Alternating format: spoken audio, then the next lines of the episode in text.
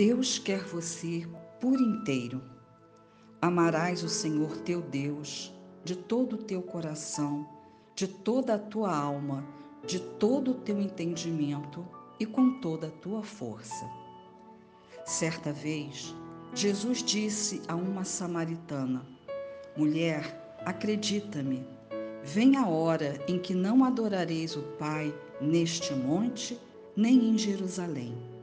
Deus é espírito e seus adoradores devem adorá-lo em espírito e verdade. O espírito é o verdadeiro lugar de adoração e os verdadeiros adoradores devem adorar a Deus além dos ritos, templos, cerimônias e palavras. São esses os adoradores que o Pai procura e deseja. Como adorar em espírito? Sabemos que somos um espírito que habita um corpo.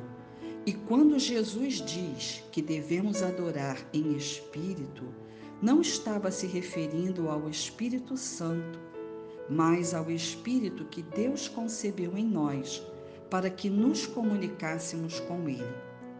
O Espírito é o lugar mais profundo de minha alma, a última solidão do meu ser, um lugar no meu interior, como um pequeno mosteiro silencioso onde eu sou eu mesmo.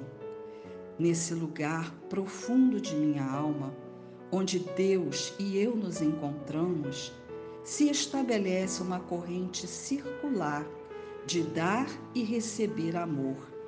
Me entrego a Ele no mais profundo de mim mesmo e sei que Ele está comigo e me ama. E o que significa adorar em verdade? Adorar em verdade significa adorar a Deus pelo que Ele é, tal como é revelado na Bíblia, e não com minhas opiniões sobre Ele. Qual a verdade sobre Deus que habita no meu coração? Adoro o Senhor com a verdade do meu coração ou apenas dou lugar a emoções, sentimentos superficiais e palavras que saem da boca para fora? Deus não nos fez todos iguais e dessa forma não amamos a Deus todos do mesmo modo. Por isso, não há um modelo único de adoração, mas sabemos que o conhecimento de alguns fundamentos podem nos ajudar. Em primeiro lugar, lembre-se que Deus quer que você seja você mesmo simples e sincero, e que cada palavra dirigida a Ele em adoração, antes de ser proferida pelos lábios, brote do seu amor, seja sentida, vivida na plenitude do seu significado até inundar sua alma. É preciso honrá-lo, admirá-lo, respeitá-lo, com palavras simples, originais, verdadeiras, que expressem claramente os motivos pelos quais você o adora. Só Ele é Deus, único e verdadeiro, eterno, altíssimo, todo-poderoso, perfeito, fiel, fonte de vida eterna, meu Senhor e meu Deus Santo, Santo, Santo. Percebemos Deus dessa forma em meu espírito, a adoração será fruto de um encontro profundo. Por esse motivo é tão necessário mergulhar em meu próprio interior.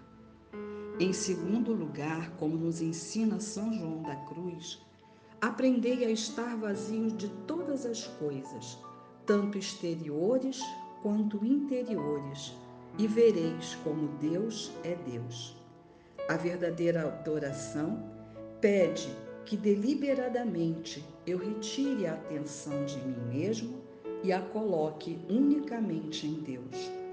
Adorar exige esse esforço e energia, pois sua maior distração na adoração é você mesmo com seus interesses e preocupações.